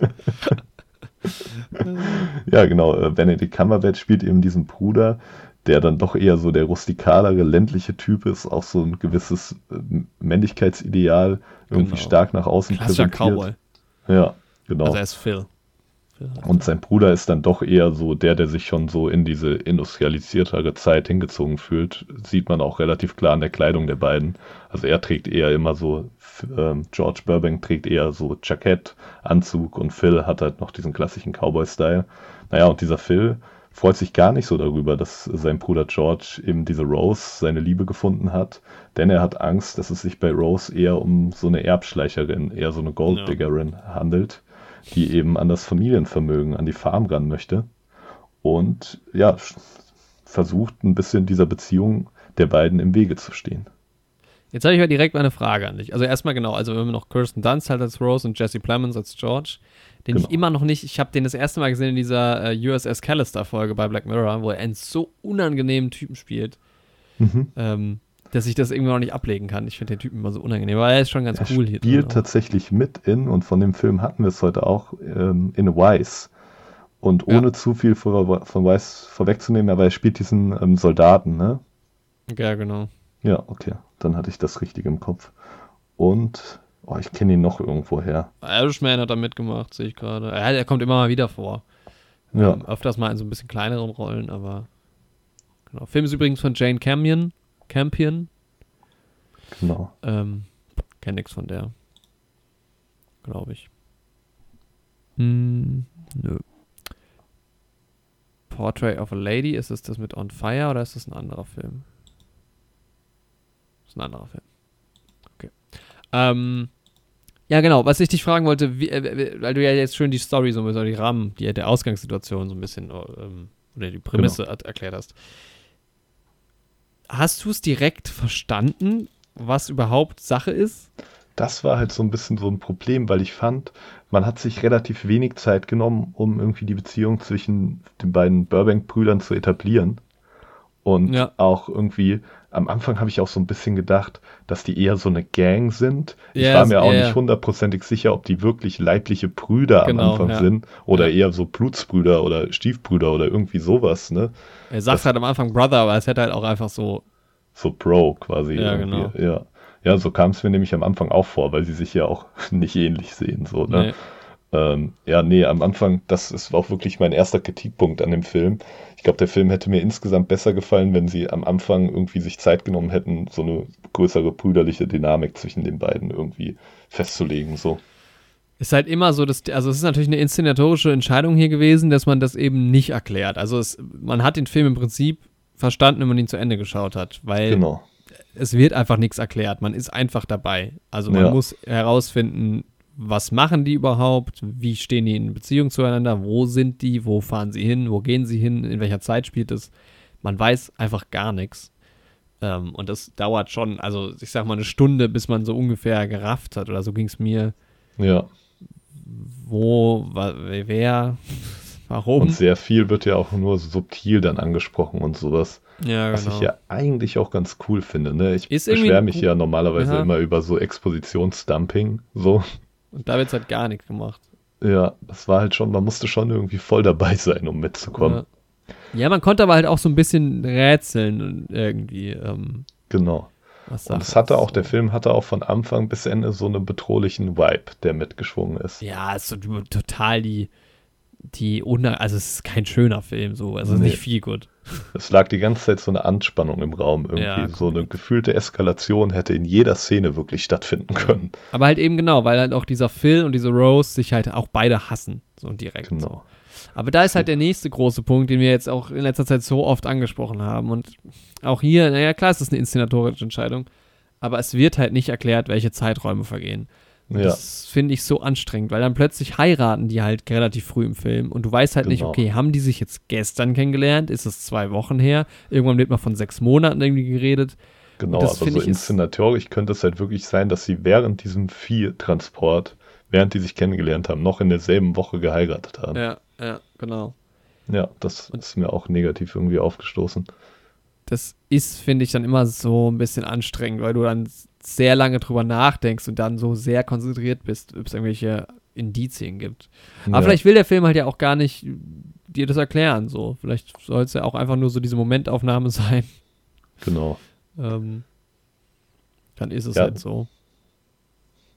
Ja, der Film hat auch so ein bisschen sowas Mysteriöses irgendwie die ganze mhm.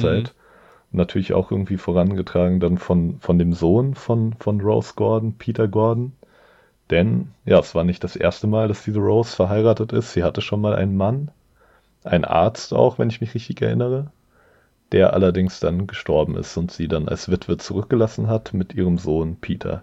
Genau, hat er sich umgebracht. Ja, genau, er hatte sich umgebracht, ja. ja. Spielt ja später dann auch nochmal eine Rolle. Genau. genau. Und dieser Peter, der kommt halt eben sehr, sehr androgyn daher, hat auch einige feminine Züge. Irgendwie mhm ist gerne gestalterisch tätig, bastelt da so Blumen aus Papier und die betreiben halt zusammen ein Restaurant in der Stadt, in der ähm, die beiden Burbank-Brüder einkehren. Und dieser Phil mit seinen ja, traditionellen Männlichkeitswerten. Also Stadt ist aber auch so, stellt euch eine Western-Stadt vor. Ja, also, also so, so ein Straßenzug. ja, genau. Und ähm, dieser Phil, der, ähm, ja, der macht sich halt von Anfang an eigentlich über diesen feminin wirkenden Peter lustig. Peter lustig ja, als Kind auch gerne geschaut. nice. Ja, er macht sich über den jungen Mr. Gordon lustig. Und. Genau, ja, ja gemeinsam mit der Gang quasi. Sie haben halt Angestellte, ne? Es gibt, die sind immer ähm, unterwegs oder auf der Farm, hängen halt die ganzen anderen Cowboys so rum, die halt ähm, da arbeiten und die sind halt alle so ein bisschen drauf, ne? Also so, so typische ähm, ja, homophobe Macho-Cowboy-Typen halt, ne? Genau. wie es halt damals so war. Also das ist auch öfter eine, spielt auch oft eine Rolle. Also es wird nie äh, irgendwie erzählt, dass, dass ähm, dieser Peter schwul ist, aber ähm, es wird zumindest von denen halt so angedeutet. In Form genau. von homophober Bemerkung. Ja. Weil er halt auch mit seiner, ja, mit seiner Kleidung und seiner Gangart und seinem Aussehen und seinem Auftreten halt diese ähm, Stereotype quasi anspricht, die diese Cowboys da haben, homosexuellen Menschen gegenüber. Und genau. Ja, das also generell, wenn ich äh, so Liebe und auch Homosexualität spielt ja auch eine Rolle äh, im Film generell genau. irgendwie. Aber schon alles so subtil. Also es wird auch nie über Themen gesprochen, eigentlich. Ja.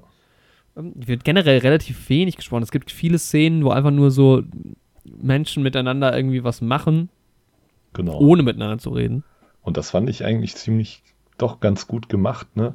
Auch wenn es dir viele Fragezeichen oft ins Gesicht wirft, aber oft siehst du halt auch, was wirklich ohne Dialog auch rübergebracht werden kann in einem Film. Was ja trotzdem mhm. dann in dem Film doch auch oft funktioniert hat. Ich finde, es ist halt auch so der Punkt mit diesem, was wird nicht erklärt. Am Ende hast du es halt doch irgendwie verstanden. Genau, das ist halt wirklich das am ein Ende Stück halt Arbeit, halt aber irgendwie brauchst du die ganze Erklärung halt dann am Ende doch nicht. Also vielleicht genau. beim zweiten Mal gucken dann cooler. Am Ende geht dir halt wirklich dieses Licht auf und da habe ich mich dann am Ende auch echt drüber gefreut, weil kurz vorm Ende dachte ich so, bin ich dumm? Aber das Ende führt dann quasi so die Fäden zusammen, ich jetzt mal nennen. Okay, dann, ich, dann lass uns da gleich am Ende nochmal einen Mini-Spoiler-Teil dranhängen, weil ja, da weiß ich jetzt gerade nicht genau, was du meinst. Bräuchten wir so einen Spoiler-Teil. Ja. Ähm, ja, also um, um mal so einen berühmten Vergleich äh, zu machen, zu, also ich finde, man kann den, ähm, den Film auf zweierlei Art und Weisen vergleichen. Einmal, klar, die Parallelen zu News of the World, halt auch ein Western irgendwie, den ich ja ganz gut zerrissen hatte. Und aber irgendwie musste ich auch an äh, The Dick denken eben weil man so diese zerbrechliche Kirsten Dunst hat, irgendwie, die so ähnlich wie die, wie Carrie Mulligan halt irgendwie funktioniert. Mhm. Ähm, du hast diese ländliche Region, du hast eine ähnliche Optik irgendwie so. Genau. Ähm, ich hatte mir irgendwann mal notiert, das ist vielleicht der bessere News of the World oder der schlechtere The Dick. äh, obwohl die natürlich thematisch schon in andere Richtungen gehen. Aber es ist mir schon, ja. also ich fand, das war jetzt kein optisches Spektakel. Also ich glaube auch viele dieser Landschaftsbilder, die schön waren, absolut geile, geile Bilder eingefangen, der Film. Auch einen geilen Look gehabt. War, glaube ich, aber trotzdem nicht alles echt, was man gesehen hat. Ja. War so mein, mein Eindruck. Ich glaube, gerade ähm, so eine gewisse Bergformation war nicht unbedingt echt.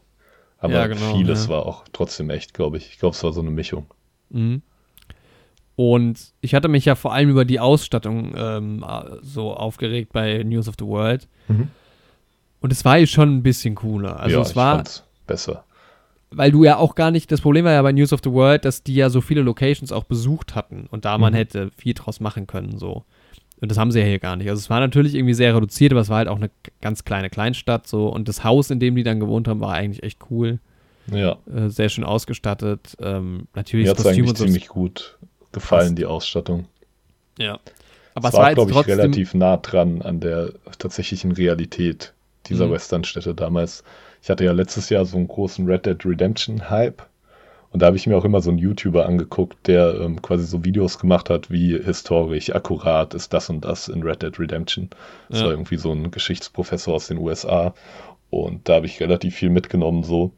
Und ich glaube, der hätte den Film schon relativ historisch akkurat gefunden, was ich so gehört habe, auch wie so Saloons und sowas aufgebaut waren in so mhm. kleinen Städten und so Restaurants und so. Das hat schon ungefähr dem entsprochen, was er erzählt hat.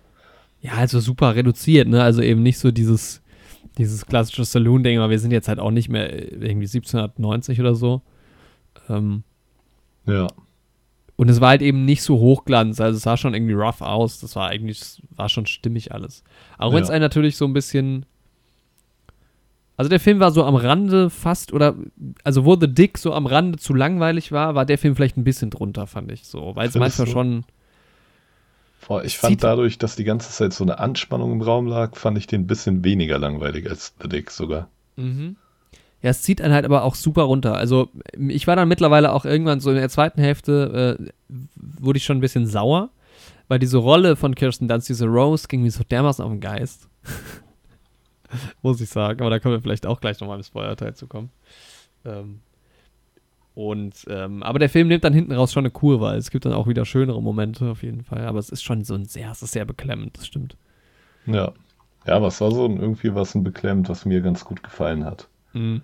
Also ich glaube halt irgendwie den, die Stimmung, die der Film übertragen wollte, hat er halt irgendwie, glaube ich, beim Zuschauer übertragen.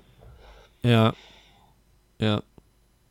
Ja, ich bin gerade so ein bisschen, ähm, also ich kann mal äh, vorwegnehmen, ich hatte eigentlich eine 5 von, ähm, ja, oder ich schwankte so ein bisschen zwischen 5 von 10 oder ist es dann doch eine 6 von 10. Ähm, unsere Bewertung klingt halt jetzt auch deutlich besser als, als Don't Look Up. Mhm. Obwohl ich Don't Look Up, glaube ich, doch ein bisschen mehr mochte. Boah, ich glaube, Ähm. ich mochte Power of Dog mehr. Power of Dog. ja, der hat einen 89er Metascore, also der ist schon irgendwie ganz gut. Vielleicht wäre es unfair, dem Film 5 von 10 Punkte zu geben. Ähm, er ist halt super anders. Also da, wo fand ich Don't Look Up halt so sehr weit auseinander ging, teilweise in manchen Aspekten, zwischen sehr gut und doch eher nicht so gut, ist, ist der jetzt so ein bisschen, bleibt mehr so bei seinem, bei seinem Stil auch irgendwie insgesamt. Und ich meine, was man halt auch sagen muss, was, äh, glaube ich, auch so der, der Hauptpunkt ist, warum dieser Film äh, so im Oscar-Rennen halt auch gehypt ist, ist halt Benedict Cumberbatchs Performance. Über die haben wir jetzt noch gar nicht gesprochen. Ja, Ähm, der spielt halt einfach wahnsinnig gut. ja, übertrieben gut. Also wir haben ja schon kurz angesprochen, wie viel quasi irgendwie nur über Blicke und Situationen auch gesagt wird. Ja. Und das bringt er halt auf jeden Fall rüber. Äh, ist ja auch ich alleine auch relativ Szenen stark, so. aber nicht so stark wie ihn. Wen? Kirsten Dunst? Äh, Kirsten Dunst, ja. Ja. Nee, aber er, ja, er ist, es ist sein Film so voll. Ähm, der ist schon sehr gut. Also könnt mir vorstellen, dass er eine Nominierung kriegt auch. Oder Ja, auch bei den anderen Awards, ähm, bei denen ich ja nicht so drin bin, aber gibt ja auch schon einige Nominierungen, äh, die raus sind. Und das ist natürlich auch ein Punkt, der den man dann acknowledgen kann. Also das war, er hat sehr, sehr gut gespielt, deshalb finde ich den Film aber jetzt nicht unbedingt ähm, besser. So. Ja, dann bin ich, glaube ich, doch auch bei einer 6. Ja, der war schon gut, der Film, irgendwie. Also, ja, ich weiß nicht, ob ich den nochmal gucken will. boah, ich glaube, ich würde ihn aus Interesse einfach nochmal gucken und mal auf so ein paar Hinweise und so subtile Noten achten, Mhm. die einem dann vielleicht erst auffallen, wenn man die Konklusion am Ende kennt. Also ich bin tatsächlich gerade so vom Seherlebnis so, bin ich bei einer 7 von 10. Aha. weil es halt ja, ja auch wirklich irgendwie beklemmt war und weil ich halt glaube, wirklich, wenn am Anfang die Charaktere, wenn man sich da irgendwie noch mal zehn Minuten mehr Zeit genommen hätte, die ein bisschen mehr zu etablieren, dass man wenigstens die Ausgangssituation richtig versteht. So, danach kann es von mir aus gerne so subtil sein, wie es war, das gefällt mir eigentlich. Aber dass man wenigstens so mehr in der Rahmenhandlung drin ist, ähm, dann hätte ich, glaube ich, auch noch ein bisschen mehr mit den Charakteren mitgefiebert. Und dann hätte es, glaube ich, sogar so eine 8, 8 bis 9 von 10 sein können. Und Deswegen erstmal so beim Schauen eine 7 von 10. Aber als ich mich hinterher so ein bisschen mit dem Film auseinandergesetzt habe, ja, hat es mir doch irgendwie gefallen, was der versucht rüberzubringen, wie der das auch macht. Und deswegen bin ich gerade auch schon so ein bisschen bei einer 8 von 10 dran. Krass.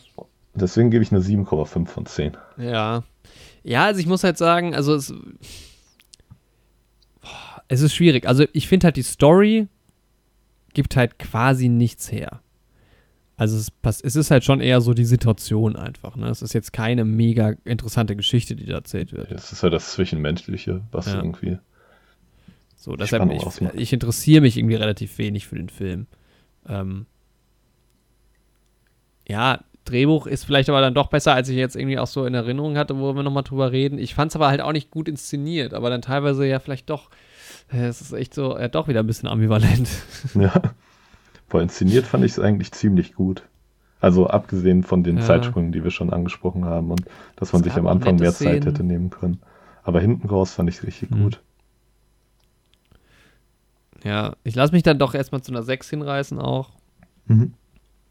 Ähm, du bist siebeneinhalb, hast du. Ja. Ja, keine Ahnung, schwierig. Aber irgendwie bin ich anscheinend auch kein, kein Western-Fan. Also ich, ich war dann teilweise richtig genervt auch von dem Film und ein bisschen sauer.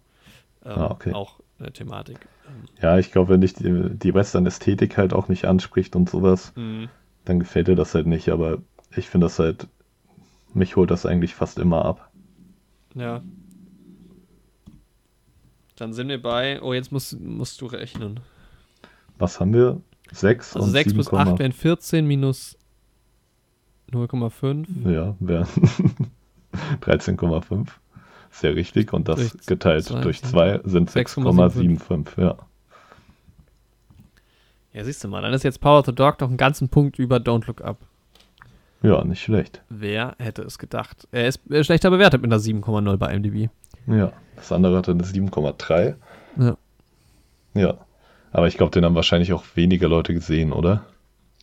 Also bewertet von 75.000 Leuten. Und der andere war, glaube ich, 340.000, wenn ich das vorhin richtig gelesen Ja, habe. genau. Ja. Genau. Ja, wir können ja noch mal in so einem kleinen, kurzen Spoiler-Teil auftreten, so. Ja, das können wir kurz machen. Übertrieben. Ja, was hat ich sich denn ähm, am Ende bei dir? Ja, also man merkt ja schon die ganze Zeit, dass dieser, dieser Sohn, also ne, Spoiler ab jetzt dieser Peter Gordon, dass der schon irgendwie nachdenklich ist und auch irgendwas im Schilde führt und sowas, ne? Mhm. Aber man hat, schwingt halt die ganze Zeit auch irgendwie mit, dass, ähm, ja, Benedict Cumberbatchs Rolle, dieser Phil Burbank, irgendwie noch was vorhat, so. Ja. Und ähm, ich habe halt den ganzen Film auf so eine, auf so eine Eskalation zwischen den beiden noch gewartet, wenn sie zusammen unterwegs waren und sowas. Mhm. Ja, das und stimmt. ne, das Thema Homosexualität haben wir gerade angesprochen, wird ja erstmal subtil ähm, adressiert, aber vor allem ab dem Punkt, wo ähm, quasi Peter dann die Hefte mit den nackten Männern in Phils kleinem Versteck findet, ist ja, und relativ er halt auch mit klar. diesem Schal da irgendwie so zugange ist. Von Genau. Buffalo Bill. Ne, wie hieß der? Äh, ja, was irgendwie, ja, irgendwie sowas, ne? Sein, sein Mentor da, Bronco, Bronco Henry. Bronco Henry. Genau. Ähm, dass die beiden da so eine, ja, so eine homosexuelle Beziehung geführt haben, beziehungsweise man auch nicht weiß, ob vielleicht äh, Phil wieder seinen Willens irgendwie von Bronco Henry zu irgendwelchen, ja, sexuellen Aktivitäten genötigt wurde. Und das auf jeden Fall aber aus Wird das so angedeutet? ja, ich denke schon, ja. Hm. Wo sie darüber sprechen, dass sie sich dann, ähm, als es kalt war, quasi zusammenkauern mussten. Ja, ja. Und wo ähm, Peter dann Phil fragt, ob sie dabei nackt waren und sowas und er darauf nicht Mhm. antworten will und so. Also es wird halt auf jeden Fall angedeutet, unabhängig davon, ob sie jetzt eine einvernehmliche homosexuelle Beziehung hatten oder ob einer da den anderen ausgenutzt hat, dass dieses archaische Männerbild von Phil auf jeden Fall aus dieser Beziehung zu Bronco Henry kommt, ne? Mhm. Und Phil wird ja dann auch netter zu diesem Peter, nachdem er halt weiß, dass Peter sein Geheimnis kennt. Und ich finde, es ist halt die ganze Zeit so diese Dynamik, jo, er ist jetzt nur nett zu ihm, erstens, damit er das Geheimnis nicht ausplaudert. Und zweitens ist für mich die ganze Zeit so eine Gefahr mitgeschwungen, dass er diesem Peter auch sexuell übergriffig wird. Ja, das ist, das stimmt. Also die Mutter hat ja auch irgendwie Angst generell, dass halt was passiert. Ne? Also Rose ist ja Genau. ähm, super skeptisch gegenüber dem Phil und will ja eigentlich auch gar nicht, dass Peter halt was mit, ihr ma mit ihm macht alleine so. Weil ja, sie einfach generell Angst hat, dass sie ihm was antut. genau. Und daraus wird natürlich auch irgendwie so dieses, die, diese sexuelle Spannung, die halt zwischen denen irgendwie dann doch herrscht. Und die ist halt die Ähm. ganze Zeit da. Das hat halt das Ganze irgendwie schon mal spannend für mich gemacht zu beobachten. Mhm. Aber gerade irgendwann kommt dann halt auch so ein bisschen dieser, dieser Täter- und Opferwechsel, ne? Wo dann irgendwie ähm, Peter diesen, diesen Hund eben erkennt in dieser Felsformation in dem Schatten und irgendwie Phil dann auch an diesen Bronco Henry erinnert wird. Und ähm, dann findet so ein Wechsel in der, in der Machtdynamik auch irgendwie zwischen den beiden nach und nach statt. Also erstmal respektiert der Phil diesen Peter auch immer mehr und will ihm dann ja auch zeigen, wie man dieses Lasso macht. Das Da habe hab ich auch nicht verstanden, diese ganze Lasso-Nummer und warum Ja. die so wichtig ist und so. Ich habe jetzt auch nicht so seltsam. ganz verstanden, was das für eine Bedeutung hat. Ich habe es Ja. mir jetzt irgendwie ein bisschen so erklärt, jo, das ist halt auch so ein Männlichkeitsding irgendwie. Nach dem Motto, du hast ja immer ein bisschen Kuhhaut, aus der du so ein Lasso machst. Wenn es Mhm. halt irgendwie geschafft hat, dies- diese Kühe transportiert zu haben über eine Strecke und dann machst du halt aus der Haut von denen Lasso und so, das ist dann irgendwie vielleicht so ein ritueller Beweis, dass du jetzt so in die, in diese Männlichkeitsstufe übergetreten bist, wo du für dich selbst sorgen kannst und sowas. So habe ich das so ein bisschen für mich interpretiert. Ja. Irgendwie vielleicht was, was auch der Vater seinem Sohn dann so weitergibt, wie man das macht und diese Dynamik dann zwischen den beiden. Und ja, generell so eine, so eine psychologische Machtdynamik spielt ja im ganzen Film schon so eine Rolle. Auch so dieses ähm, Phänomen des Gaslightings ist ja auch ganz wichtig in dem Film. was für ein, was?